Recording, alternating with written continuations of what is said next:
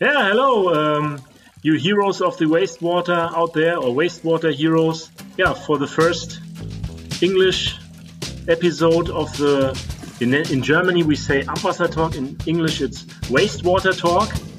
And we already have 30 German episodes. So, and now we try to get international. And I think today we have the real, uh, the, the correct and best um, guest for this. Uh, it will uh, it will be revealed a little bit later, but for English listeners, you have to get to know the hosts first. Because maybe you listen to the first episode in English and don't know the German ones, so we have to uh, introduce ourselves. So my co-host, the best uh, friend and up in wastewater hero can can have, and um, yeah, great guy. His name is Daniel Yering. Daniel, say something.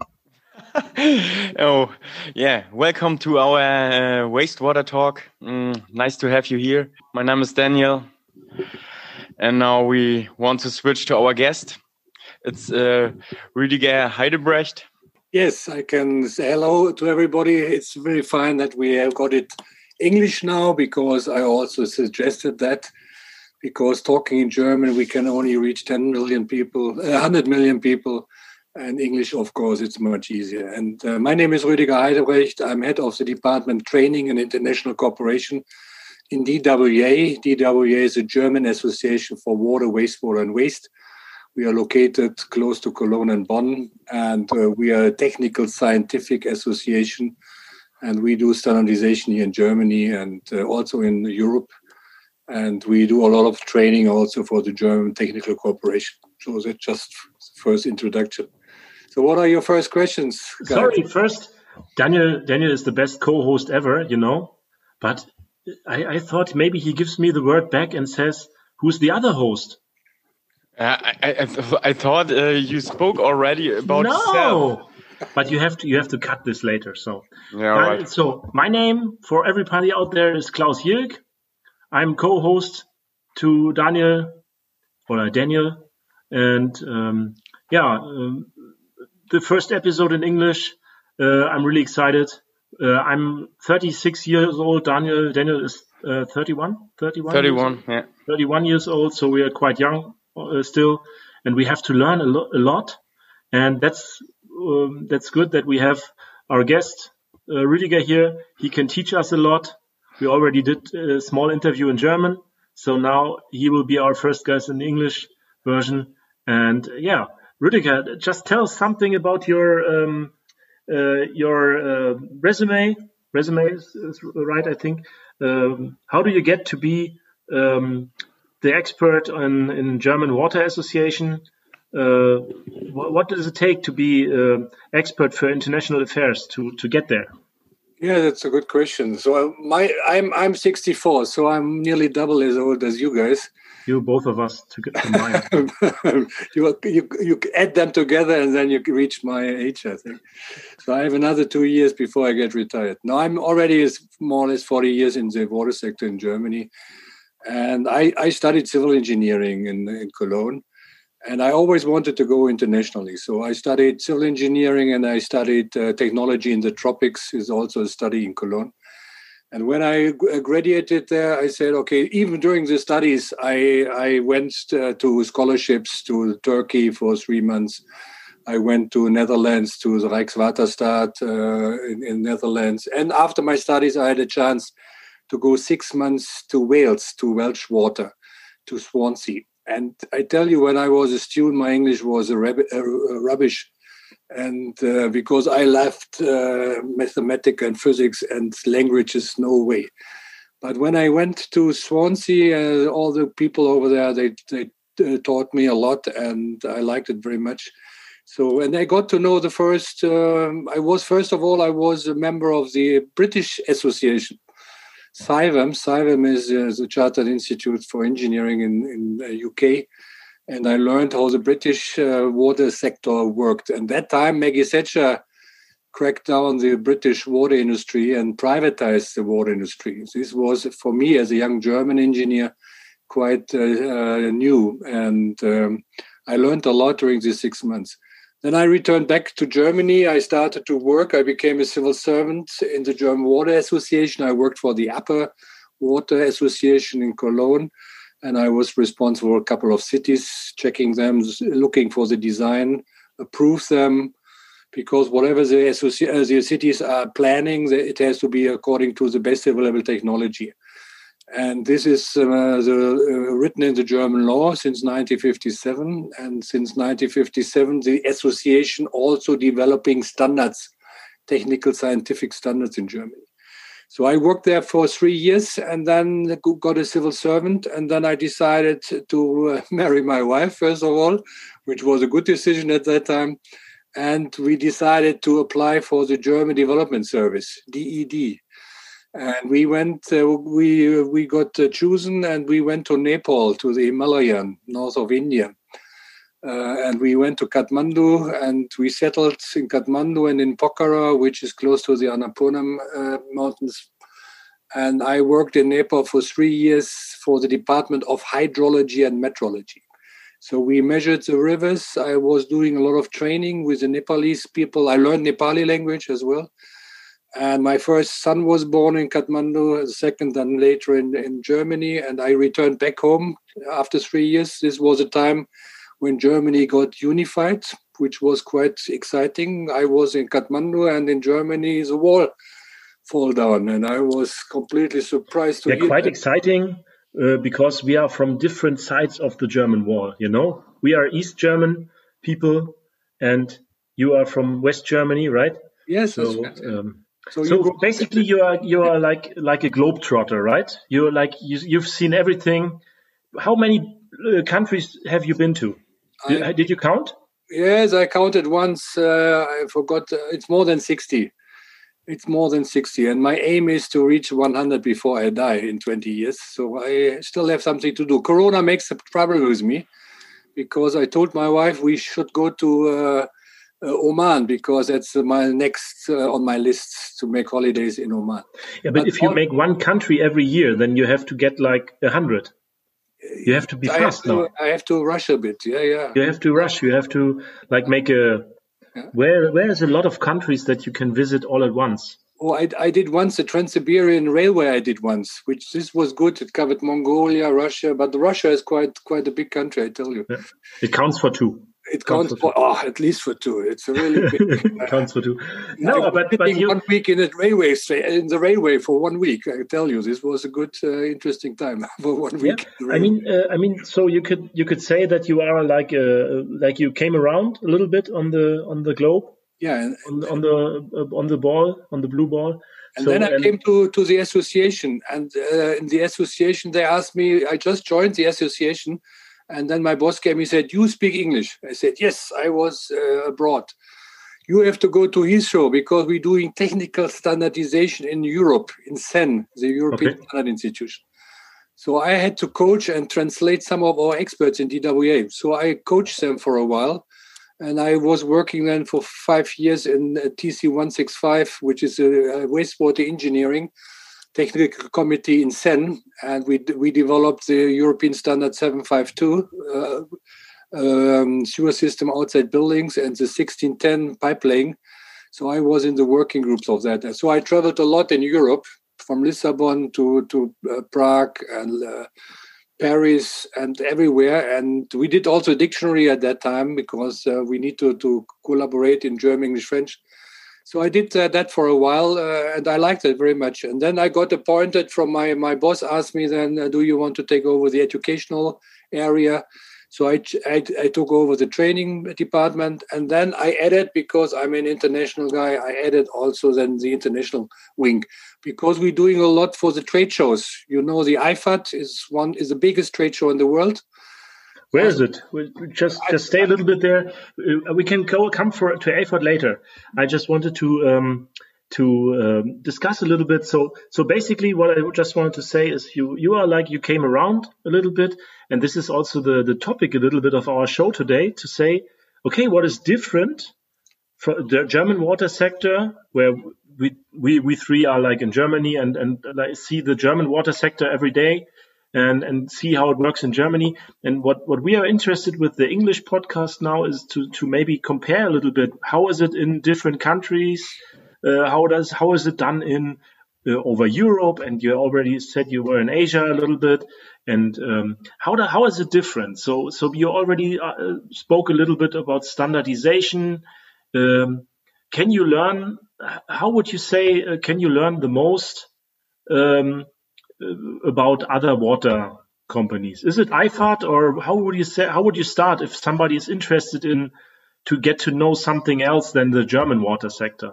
Oh, then I think it's it's good to go to international conferences like Stock, Stockholm Water Week is uh, every year. It's very good. I used to go there uh, to go to the IFAT, of course, trade show. There are a lot of foreigners coming up there.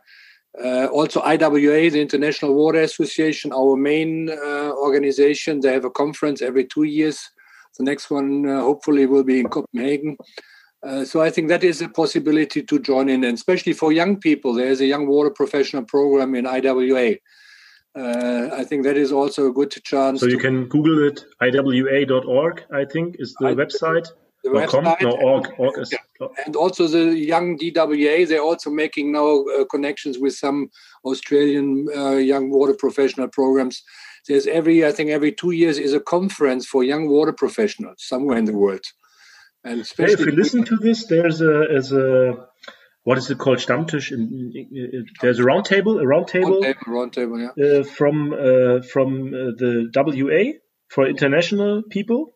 If you are interested, it will be in um, let me look in um, some days. In 12th of February is is the is the date. So next week. So um, if you're interested, and uh, or maybe next time uh, when it happens, it's like every half year or quarter of the year. They make um, yeah uh, people around the world. It's in English, and you can maybe join in and and uh, yeah, if you want. Uh, the information is also on the website of the DWA. You can find that out. So this is for like um, networking internationally. So basically, you can also Google Rüdiger. He will also help you. Uh, we will make him in the show notes, and you can you will get thousands of emails later. So in Europe, in Europe, we have the European Water Association, which is also located in in Hennef, where DWA is, because uh, this was founded uh, 40 years ago. So this is the association of the association. So if you want to know some people from Finland, you can contact us in the European Water Association, and we get you through fin- to Finland, guys. So we can find out people for you. They also have a Brussels conference once a year, the European Water Association. So if you're interested in European affairs, then mm-hmm. you go to the IWA, uh, EWA uh, um, Brussels conference, and they're also running some others. You know, in Europe, we have the City of Environment uh, once a year, and they're also running uh, shows over there. So it's a good connections in Europe if you want to connect there. The European Water Association is, I think, one good address to join and to find out who is who. So, but basically, what is what is different now? So we we discussed, okay, we can network a little bit, and you can help us, and there's a lot of different associations, German Water Association, European Water Association, International Water Association. So we can network all of there. So, but what is the difference? Uh, I, I, guess like also water flows down downhill also in everywhere in Asia. Yeah. I think. Uh, but how is it different? How what is the length, what is the length, the length is different. If you go to the UK, I think uh, there are not many rivers who are longer than sixty kilometers mm-hmm. and they're then they are flow in the oceans. When I was a young engineer, I came to Swansea, and the first uh, wastewater treatment plant they showed me, this was in '83.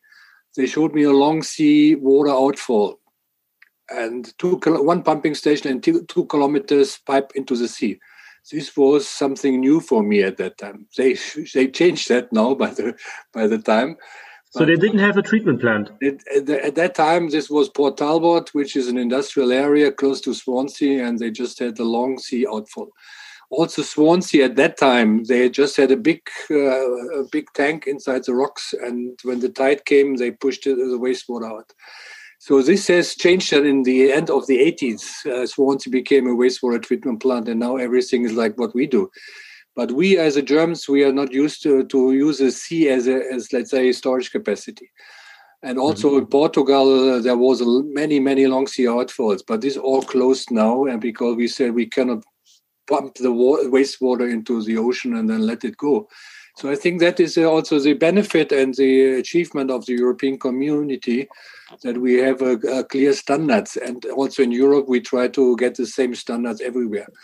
So I think that is very much important. When when Poland became Poland, Hungary, and Czech Republic became members of the European community, we were running a program, and we got some uh, a couple of a million euros to run technical conferences with the Polish associations and also with the Czech association. So uh, we traveled a lot, and there's differences, of course. Uh, if you see with the French, if you talk with the French uh, guys, they always have big companies here.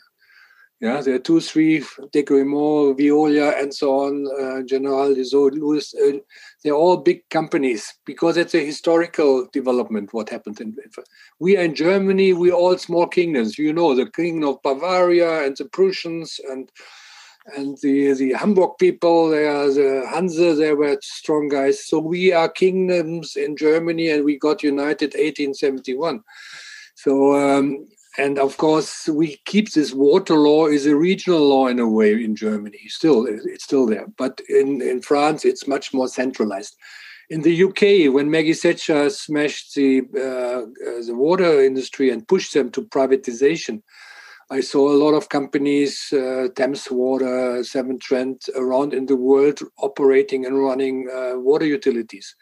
But later on they gave up because they lost a lot of money and now they're back in the uk so there's a, there's a difference historical wise uh, that that the situation is is uh, differently in the German speaking area, and I would say also in the Benelux, uh, Netherlands, Belgium, um, and and Luxembourg. I think it's a pretty same ideas. Whenever we had a discussion on the European level, it was always, let's say, in a coffee break, there was the German speaking and the Dutch and the Norwegian guys and there was a group of French uh, philosophy and then the British philosophy, and then we merged together and created European standards, which is good because it's good for the industry, it's good for the image, and good for our uh, recognition in the world. And when you look now, the European standardization is going everywhere now in the world. Even North African countries, like countries like Egypt, uh, Israel, Lebanon, uh, Algeria, they are affiliate member of the European standardization. That means they are ready to take the standard. They don't have to take the standard, but they can choose the standard they want to take. They don't have to develop their own standards because there are already a couple of standards around. So in wastewater, we have about 160 harmonized European standards. In drinking water is, is more or less the same amount. So this harmonization and technical wise is very important for Europe and a pipe pipe laying uh, European standard uh, for clay pipes it was one of the first standards which was uh, Europe-wise. It was uh, clay piped on the same standard from Portugal to Germany. Now we're getting clay pipes from Egypt mm-hmm. because they they producing the clay pipes according to European standards, and we get a lot of containers uh, from Egypt, and uh, they are built uh, in Germany now. So European standardization gives open markets and we say in Europe that we need about 15 to 20,000 uh, harmonized European standards to create a common market. A common now they always say, uh, they always say, "Oh, you Germans, you you also." I, am It's like a little bit. I mean, it's too harsh. Maybe I say you wipe your ass with the standard a little bit. Or, oh, we love standards. The Germans love standards. We, we love standards. so, like, we have so many standards. How is it in in other countries? Do they also have? I mean, you said uh, like a, like a comparison. We have standards from here to the moon, and they have like more, or is it is it? Do we have too much? It's a, that's a good question. We have a lot of discussion, Dido, if we have too much of them. But on the other hand, uh, uh, I think we have a high standards. We are a lot of people when when we get delegations. Last time we had a delegation from Nigeria, yeah, and they asked me the question: "You guys, you are Germany is, is a rich country and a lot of industry but you can swim in the rivers. How you do that? Yeah, why?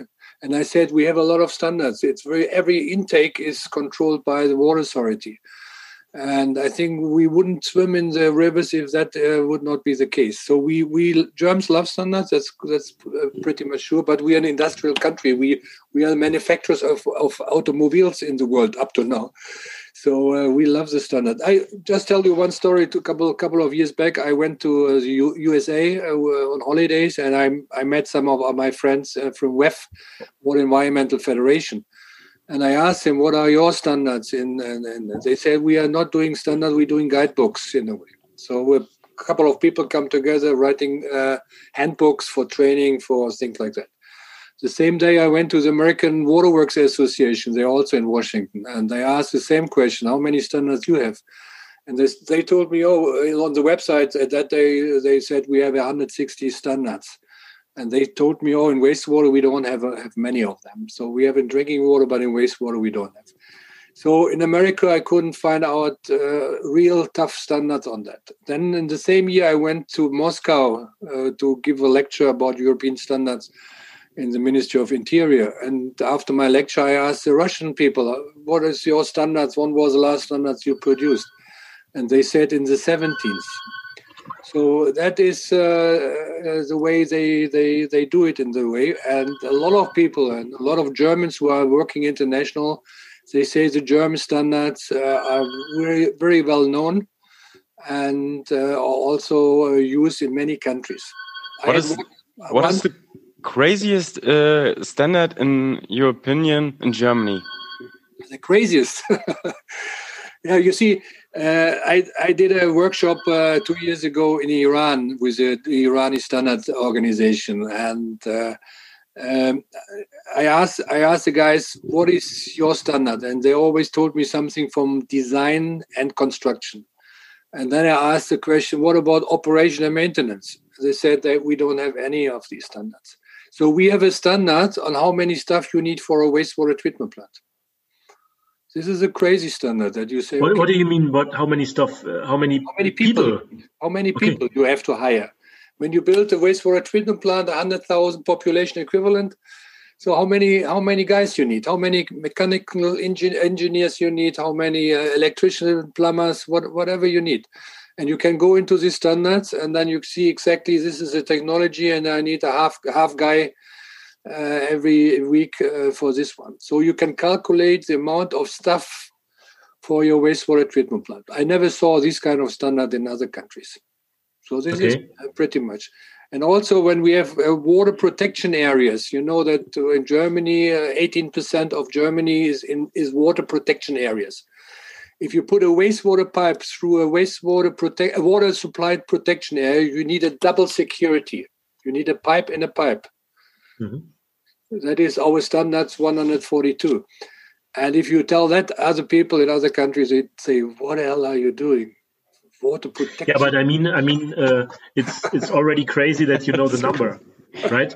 oh, I, I was I was in charge of that because this standard made me a lot of trouble when I was. Yeah, but but if I hear this now, I say, that makes a lot of sense to have two pipes because if the if the inner pipe gets damaged, then all the wastewater flows into the water, the groundwater. Yeah, exactly. Exactly. Uh, and and and we have this. I don't know. Uh, uh, do you drink water from the from from tap water? Yes, in Germany I drink. In Austria, Switzerland, I would drink UK, I'm not sure. Uh, in China, I would not drink at all. It's not the target and the aim of the Chinese water people. I know some of them, they told me never drink from the tap. Also in Nepal, when I lived in Nepal, you know, when you're traveling these countries, India, Nepal, uh, you know what happens with your stomachs from time to time. So uh, I wouldn't drink from that as well. I mean, we have a we have a, a, a person, Norbert is his name, um, and he will um, tell us in a in a future episode of Abwasser Talk or Wastewater Talk, he will tell us something about uh, water reuse plants in um, in uh, Namibia. Namibia, Windhoek, yeah, Windhoek. Windhoek. They have a they have for 50 years already. They have a water reuse plant. Yes, this I, is something we don't have in Germany. I, I already heard. No, what, we, what we don't have that. We have only the, uh, the wastewater uh, recharge or reuse is only in Braunschweig and Wolfsburg in Germany because they don't have a river. There's a lack of river. I didn't know that. Yeah, they, they, they reuse their, their, their they, recharge, they, drink their they recharge the water into the groundwater table. Groundwater table is mm-hmm. also okay. aquifer and it's also by water law it's water and they charge, uh, uh, uh, recharge the water back into the ground because there's no river. If you don't have, I didn't know that. I didn't know that. Wolfsburg Braunschweig, uh, there's a there's a lot of history how to use wastewater for agricultural use because you have to bring it into the ground. I, okay. I listened to uh, Windhoek. Uh, we had uh, the IWA conference, uh, wastewater reuse was 2018 in Berlin, in Germany. Mm-hmm. And there was a lecture from uh, Namibia, and, and I listened to that lecture. One third of the wastewater goes direct back into the drinking water pipe next day because there's 700 kilometers north is one river and 600 kilometers south is the next river. So they need to use that water straight away. And also, if you go to uh, Singapore, Singapore, they have a very nice exhibition there. They call it New Water. Singapore has the aim to recharge or to reuse uh, wastewater to 70% of, of the total amount. And uh, they now recharge it, uh, I think 30, 40, 50%. I don't know exactly the figure. But that is already recharged, but not for drinking water purpose, for industrial purpose. Mm-hmm. Makes sense and uh, their aim is to reach 70% and uh, i remember i brought i took some bottles with me from singapore and i brought to my office in dwa and i had a meeting with my staff i said oh guys i brought you a nice present from singapore and i poured it into the glasses and they asked me Rüdiger, what you brought here this looks like water said I, that is water that is reused water and uh, some of my staff refused to drink it yeah, because I explained it to them. This was wastewater, and now it's bottled, but it's clean and clear and everything. But some of my staff refused to drink it. I drank it because I know the Singapore guys are good in these things, and it's possible. Even if I listened once to an astronaut in Sweden, Stockholm Water Week, they asked an astronaut to come and to give a lecture about wastewater in the in the ISS and he gave a nice lecture. He said, "Okay, you you pee your urine, and next day you drink it. The technology is there. Nobody comes and brings you a bottle of beer, yeah, in the ISS up there. Yeah. Too so bad, yeah, too bad. The technology is there. It's a question of money and a question of mindset, how to reuse. And we also say in Germany that we use reuse in a way our water because." The River Rhine, some people told me uh, a drop in the River Rhine is used five times before it comes to Rotterdam. So uh, we have a lot of, we take the water out, then we need a lot of water for cooling in Germany for our, our power plants. Uh, so there's a lot of uh, the city of Cologne. They take the embankment filtration, pump it another 20 kilometers, soak it way in the ground, and then uh, take it out. So sometimes uh, you don't know how long the drop is already in the freedom before you take it back to your system. Mm-hmm. So sure. in a way, we also reuse uh, the water, but not directly that we just put mm, pump it back. In Spain, they use a lot of uh, wastewater for golf playing. You play golf, yeah. So if you go to your golf court, ask them if you they use your toilet water for greening purpose. That that is done a lot in Spain and in other countries as well. I have the next good question. Where's the craziest treatment plant the craziest one. Or the best. Maybe not crazy. The craziest, the, best. I don't know. The worst. I don't. Most most extraordinary. Uh, it's a good question. that you ever seen? The craziest. Uh, what what crazy? I I've been in Kathmandu once with some friends, and uh, I said, okay, let's go to the wastewater treatment plant in Kathmandu. And when we reached there, there were not many people there, but they let us in, and then we looked around, and we uh, decided this is a is a let's say it's an it's a wastewater treatment plant where you move the water. Let's say this way, yeah, you move it around, but if you treat it, uh, I have my doubts. So this is quite crazy. And then sometimes in I, have seen my boss. He showed me once uh, some pictures from Japan because they don't have a lot of space. So they built a wastewater treatment plant, and on top was a tennis uh, court where they played tennis. So it's completely covered. And I think that is also crazy when you really see that you have the infrastructure inside the city, nobody sees it. because you don't have space to do things like that. that I saw the same thing in, in I was uh, on a cruise ship in in um, in Baltic Sea, Hmm. uh, and um, we made a stop in um, Helsinki, and I had a contact there, and I visited their treatment plant. So I went from the harbor to with the bus Uh, to near the, the treatment plant. I had uh, on Google Maps. I had the where I have to go. So I went there, and then I came from the bus, and I was in the middle of a residential area. Yeah. In the middle, there was some houses and some gardens, and so "Hey, where's the treatment plant? Where's the treatment plant? It was inside of the mountain. So there was like a small building. I went in there, and then you go to a elevator a little Yeah. bit, and uh, and go straight inside of the mountain. Yeah. And um, uh, yeah, and and I, I uh, there was was nobody working there. It was like they built, uh, they they took some dynamite, like maybe from Mr. Nobel, they had some left, and and and put it inside of the mountain. And they had all the, the what you say what you know from Germany, like outside, they had this all inside of the mountain, very high specialized, high automated. I I never see one person in there. When I was in there, it was the the whole treatment plant for the complete Helsinki. And also, I was was surprised. I met there with three women. Three women? No, no, I didn't see a, a male person. I, I, Three engineering I- yeah, uh, female if, you- person. if you go to Iran, I was a couple of times in Iran. If you go to plants, drinking water, wastewater plants in Iran, the managers of the plant are mainly women in Iran. I never expected that, but they are highly qualified, highly trained, extremely good. I, another story. What I, we went in 2000, I think 15. We went with a team of uh, for to to Chicago to go for the skills competition, yeah, and with two German teams from Düsseldorf and our all-star team. And uh, we also had a sh- they showed us around in Chicago, and then we went to a, a retention tank for the rainwater. We came in there; it was a huge tank. The pipe what came in was, I think, six meter diameter. I said, "What the hell is this kind of retention tank for for stormwater?" And they explained to us. There, I think it's nearly 100 kilometers uh, in America. A lot of motorways.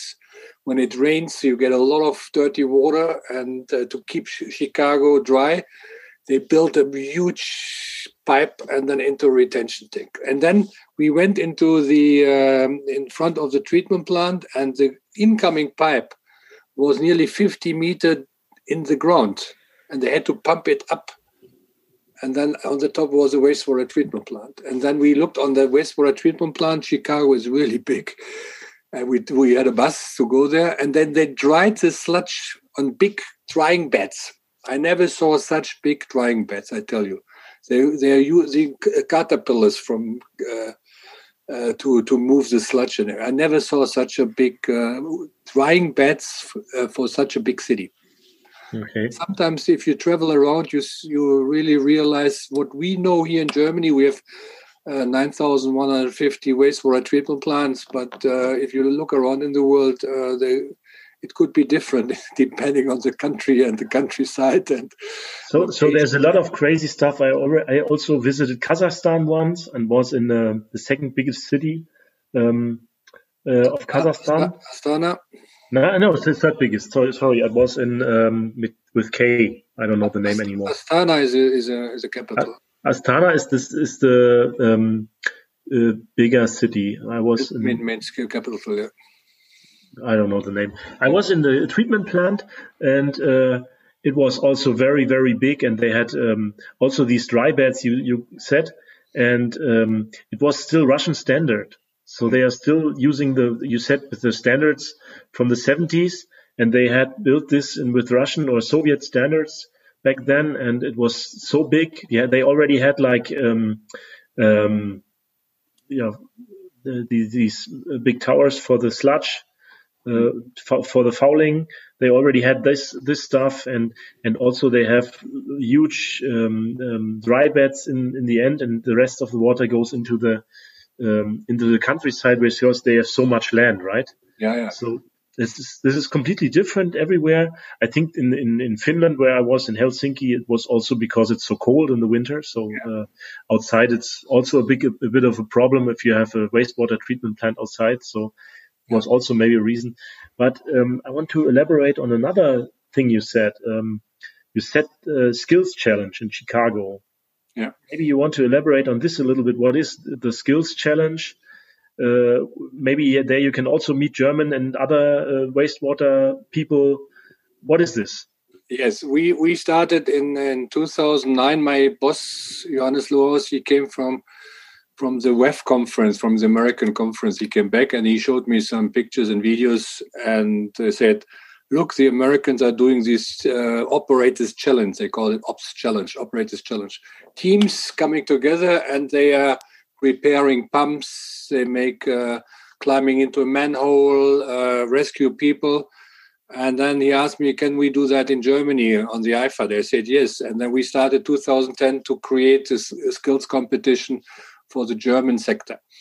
And uh, that was on IFAT. We also created then the university challenge for the students so that not only the workers, also the students have some fun.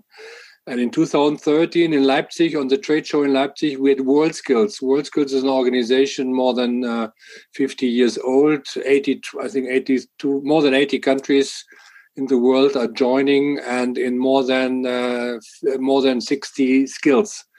And we could make that uh, the skill uh, 55 is now water technology. And when we started on the IFAT, we also invited the American team. I know the guy from America, Steve Harrison, and I invited him to come. And they came with a team from America to IFAT, and we had a lot of fun. We also invited the Egyptian team, and also we had some from Slovenia and Austria. And so the teams are coming together, and there's a challenge and a lot of fun. And of course, then Steve Harrison said, "Come over to our challenge." And uh, I went over there to see first of all New Orleans one, and I said, "Okay, next year I come with a team." And I came with two teams: Düssel, city of Düsseldorf to choose young people to motivate young people, and also some of my judges they wanted to come. And then we went to uh, Chicago and we had a lot of fun. More than 40 teams and a big spirit. And uh, we did we did not win anything, but I think we got uh, from out of 40. I think we were 28. Yeah, one of our team was number 28. And uh, the Americans since then they're always coming to the IFAT. So next year, next year IFAT, I'm sure that the Americans are coming again. Egyptians most probably. Jordan is coming now. Uh, Albania told me that they want to come. There's a GIZ project in Albania. They promised me to come with the students and with the workers team. So this is also a chill, uh, uh, skill competition. And you did already a, a, a, podcast about world skills, water technology, and in China next year, uh, next year October is it's next year in October. Uh, we have already 17 or 18 teams from all over the world from South Africa, from Brazil, Belarus, uh, Ghana, I heard, is also in the line. Uh, Egypt wants to come, uh, Vietnam, and so on. So it's also kind of family, world skills, family water technology, which we created. And we're pushing that because education, that is also something unique in the world. People ask me, what is unique? What is different in Germany from, let's say, British or French? And I always say two things. One is the standardization, what we have, because it is quite unique. And the second one is that the skilled workers. Uh, we started in 1984 to create a job in Germany, which is recognized by the government, a three years dual system educational system. And this is hardly find in the world. Let me stop. Can you can you stop a little bit? Yes. We have one more question about this word skills yeah. challenge. Daniel. okay, uh, who is the who's actually uh, the the champion in world skills in number fifty five? Uh, now uh, this is Aswanta. He's from India. He's number one, and the Chinese guy they won number one. And number two uh, was not there, and number three was Singapore. Okay. And num number four was Korea, I think, and number five was Germany. So, and and how you can be the the world champion? Yeah, you have to train a lot. Yeah, this uh, I, I I quite uh, in contact with Aswanta. He's from from India, And by the way, he, this guy, he's he's a nice, uh, charming guy. I like him. And he's coming to Stuttgart. He will study his master now in Stuttgart. Uh, hey, you have to bring us in touch with him maybe a little bit. Yeah, we have a we have a roundtable here. Yes, Stuttgart. He, he, will come to Stuttgart most probably by by by this year, and uh, he will study in Stuttgart at the WAREM Studies.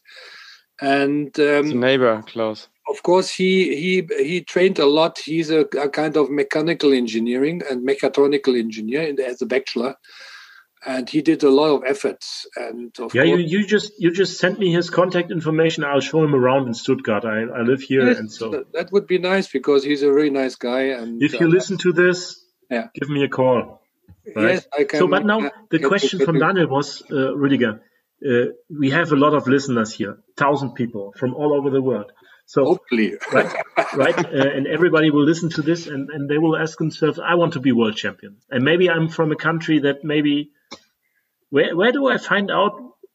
Where's where's my country? Where can I? Where's my my coach? My my coach from my country? Or can they send you an email and you give bring them in touch or something? First, first, first of all, you go to the website of World Skills International. Okay. .org, and there's a members list. There's a world map, and okay. in the world map, you see you, a map like here, uh, what I have hanging here. The only white spots is Africa. Most the other countries, Asian countries, they're all members of World Skills. And uh, then you look in the member list, and in the member list, you find one contact in each country. Okay. The main person, responsible person for each country. So you you send him an email and said, "Who is for skill 55?" And then we will bring him in contact. If you want if you decide that okay i want to be a champion and if you say what was the task and what the duties of the last championship? Then you can send me an email and i give it to my staff and they will connect uh, they will give you a, a database where all the different tasks from the last skills competition are available. So, so if you if you know just for you, you listen to us now. You are from like say a cool country. What is a cool country I say um, Indonesia, or you are from Argentina. Yeah. I want to be in Argentina sometime, or Brazil, yeah. or like some some country like uh, Australia. You are from there, and you say, "I want to be world champion in, in wastewater or water." Then you just give Rüdiger a call, or you go to the website, to the or website. just give Rüdiger a call or an email. Okay. He will forward you to the people uh, and you can be a world champion maybe and also give first, us a call. First of all go to the website uh, h2o-skills.de all the skills i know who are I've, what i have seen in the world not only world skills there are also other skills. Pipe pipe jacking uh, pipe tapping tapping is a skill for drinking water people in, in the uk for instance or in netherlands. So mm. there are a number of skills. Also uh, septic tanks drivers there's a skill in tanzania so all the skills I know, I put that on this website. Okay. Because not only for the youngsters, we're also doing the skills competition for the uh, older guys. So one we will put this in the show notes so everybody one, can look at it. And the other uh, one is the prof- professionals, because there are a lot of skills competition in Brazil. I've seen uh, in in uh, Sao Paulo on the FENASAN uh, trade show. I saw a very nice skills competition from the Brazil Association but not for the youngsters, for the professionals. Okay. And in Tan- G- G- GIZ in Tanzania, they made a very nice skill uh, about uh, water meter, connecting mm. water meter to a house. So skills po- skills competition doesn't matter how old are you, motivating the stuff and and, and creates uh, fun and the best way of learning is if you have fun. I think it's a complete week. Uh, Hilmar told us last uh, yeah, podcast. It's it's one week or two weeks uh, already, and and uh, it's they he said it's just pure fun. So you join it in in it, and yeah. And Americans they do it since more than thirty years. They have the operators challenge but not for the uh, young people, for the older guys, because in America there's no educational system like we have it. I told you, three years of education before you become a wastewater operator. In America, there are a couple of uh, courses you can join in different levels, ABC. Uh, there's also an organization called ABC uh, Cert. Uh, they have a certification system. It's a totally different uh, way of education than what we have in Germany. But uh, they they take it as motivation as a recognition that the workers also can achieve something mm. and that the bosses are coming and looking what is my team doing normally the bosses are not uh, very much uh, interested in looking what the workers are doing but if they are on the challenge then even the bosses are coming oh we are number one we are I, I, think it's contagious you know? You have you have a little bit planted a virus in me a little bit. It's a bad word maybe at the moment. that, I also but it's, it's your your excitement for all of this is contagious a little bit. I hope uh, everybody who's listening is a little bit um, join me to China next year. also infected. And and uh, where can you meet Rüdiger in person? Maybe Corona is, is uh, over this year. Hopefully, everybody is is uh, vaccinated. Uh, next year, where can you? Where can where can they meet you? The where can they get to know you? On the IFAT in Munich, I will be there the whole week. You see me there in the challenges as well. I will looking for that. I'm not in, involved direct in the challenges. We have a working group on that Hilmar Tej and Michael Dörr, and uh, these people are very, very engaged people. Uh, you see me in in uh, World Skills China in Shanghai next year in October. Okay. Because I always going there and I take them. I do the media work and the video. You see all the videos from Kazan from Russia on my YouTube channel, and also from Abu Dhabi. You see them on my YouTube channel. So I'm doing a lot of promotional things uh, to them. How do I get to your YouTube channel? my YouTube channel, you go to YouTube, you uh, type in Rüdiger Heidebrecht, and then you see my my comic face. I have a comic face over there, and then you go in and you see more than sixty videos I did myself, and then okay. you see playlists, and in the playlist is Kazan.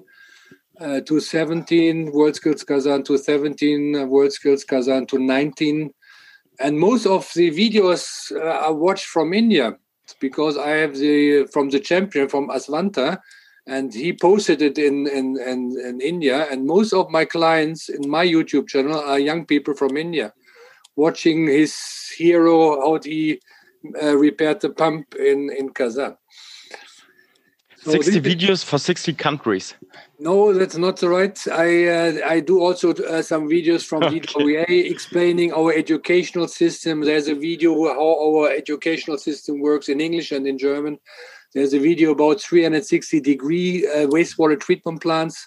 So you can go on a waste, wastewater treatment plant in German or English. You can choose, and then you can turn around with your mouse if you have a virtual reality glasses on, you turn your head, and then you have the feeling that you are on the on a wastewater treatment plant. Is all for educational purpose. So most of them, I always tape German and I tape English because I'm also a lecturer in English for the students here in, in some of the universities. Okay, it's not my favorite language, but uh, at least uh, we have some questions. Um, now, are you ready for the last questions? I'm ready. Short questions, yeah. Short you just uh, have to told us a little bit tendency. Um, central or decentralized sewage disposal? That uh, really uh, depend in in the country like Jordan, as an example. Uh, for the, the country which has no water at all, to use water as a transport material is is nonsense in effect so in countries where water is short to use the water for transport it makes no sense i would strongly recommend to have separation toilets and to do decentralized with not many uh, long pipelines in a country like vietnam where you have a lot of water so what uh, that's no problem but uh, if you're in the countryside then I would always go into decentralized areas uh, because otherwise it's getting expensive. And it's also a question of money of the countries. And uh, and uh, in Nepal, you can imagine I lived in Nepal. It's pretty steep and hilly. Don't start pumping. Yeah, make no sense. Yeah. so okay. Okay. It depends on the countries and the situation. All right. Um, second, private or public wastewater Oh, that's a critical point. If you talk with different people in the world, uh, you get different meanings. I'm more for the public system, but also in design and construction in Germany, it's more mainly done by consultants and by companies. But operation and assets, keeping the assets and making a long long-lasting uh, design, I think public is a right choice.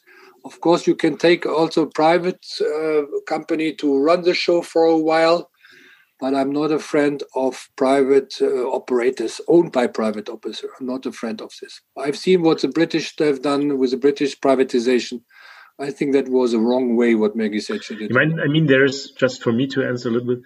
Uh, I, I, we have some, some, not a lot, but some smaller uh, companies or, or some small number of companies where we have working public-private partnerships in, in Germany also I'm a fan, for example, of the Dresden model myself. I, I like it, but I, it depends also on the people running the show there and how is their commitment to act, to this. Uh, and it works there, I think. The asset, but, uh, the, the asset belongs to the city. You can no, no, no. In Dresden, it's 49.5% uh, Gelsenwasser and 50.5% yes. property yes. is it over? Yes, yes. Okay.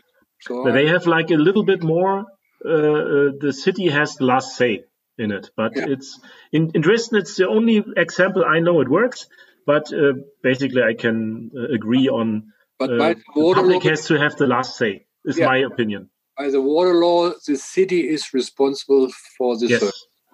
So when something is not working, then the mayor has a problem. Yeah. Right. So that is. You uh, cannot dispose the, the the of this this task Yeah. you cannot you can only uh, get um, people working with it but okay i just wanted to say because i like the dresden model a little bit so i wanted to say okay klaus which person do you have to meet in the water industry which i want to meet or uh...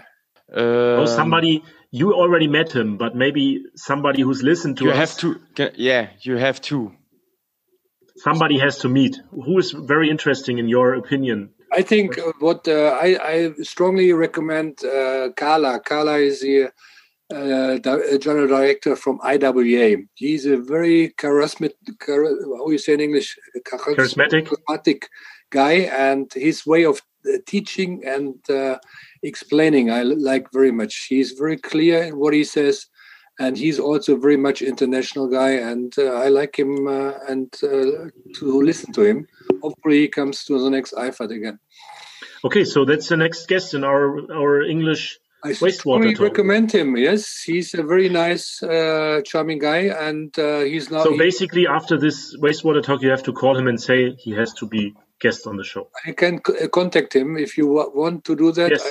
I, I, make sure that he comes to your talk. Yes, I can. Okay. I cannot promise, but I can strongly uh, try it. Just with you. Who else you want to have in your talk? You tell me, then I try to get some other people for you as well. Okay. Last question, funny question: swimming pool or lake? Uh, lake. In China?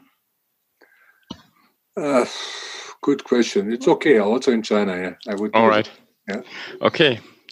That's the last question, Klaus. yeah, I mean, uh, uh, Rüdiger, thank you for being guest on our show. Is there anybody, anything else, last, last words from you that you have to see our millions of, of or, or billions of uh, um, wastewater heroes out there uh, you wanted to say to them? maybe. I hope that you young guys you continue with the podcast and not only in German language that you also do something in English because we have a lot of young international guys here in Germany, young students. They don't speak that good English, so pre- uh, prepare something for them and also bring it out and uh, bring it to the other uh, showroom. And I think on the IFAT, IFAT in the world doesn't matter where in China, in Mumbai, Johannesburg, or Istanbul IFAT is a place to be, and I think uh, that's where you can meet personally, which is much better than on the video. And uh, hopefully, we will meet there and have some uh, nice beer, good reuse beer. Last, we wanted to make a reuse beer on the IFAT. So uh, come and see us next time. Most probably, we have a reuse beer from a German wastewater treatment plant there. Okay, I will drink it. I will drink it. Daniel? Thank you, Mr. Heidebrecht. Yeah. Um, Klaus, any last words? Yeah, as always in our podcast, last words are Panta Rhei. Everything flows downhill. Thank you, guys. Bye. Bye. Bye bye.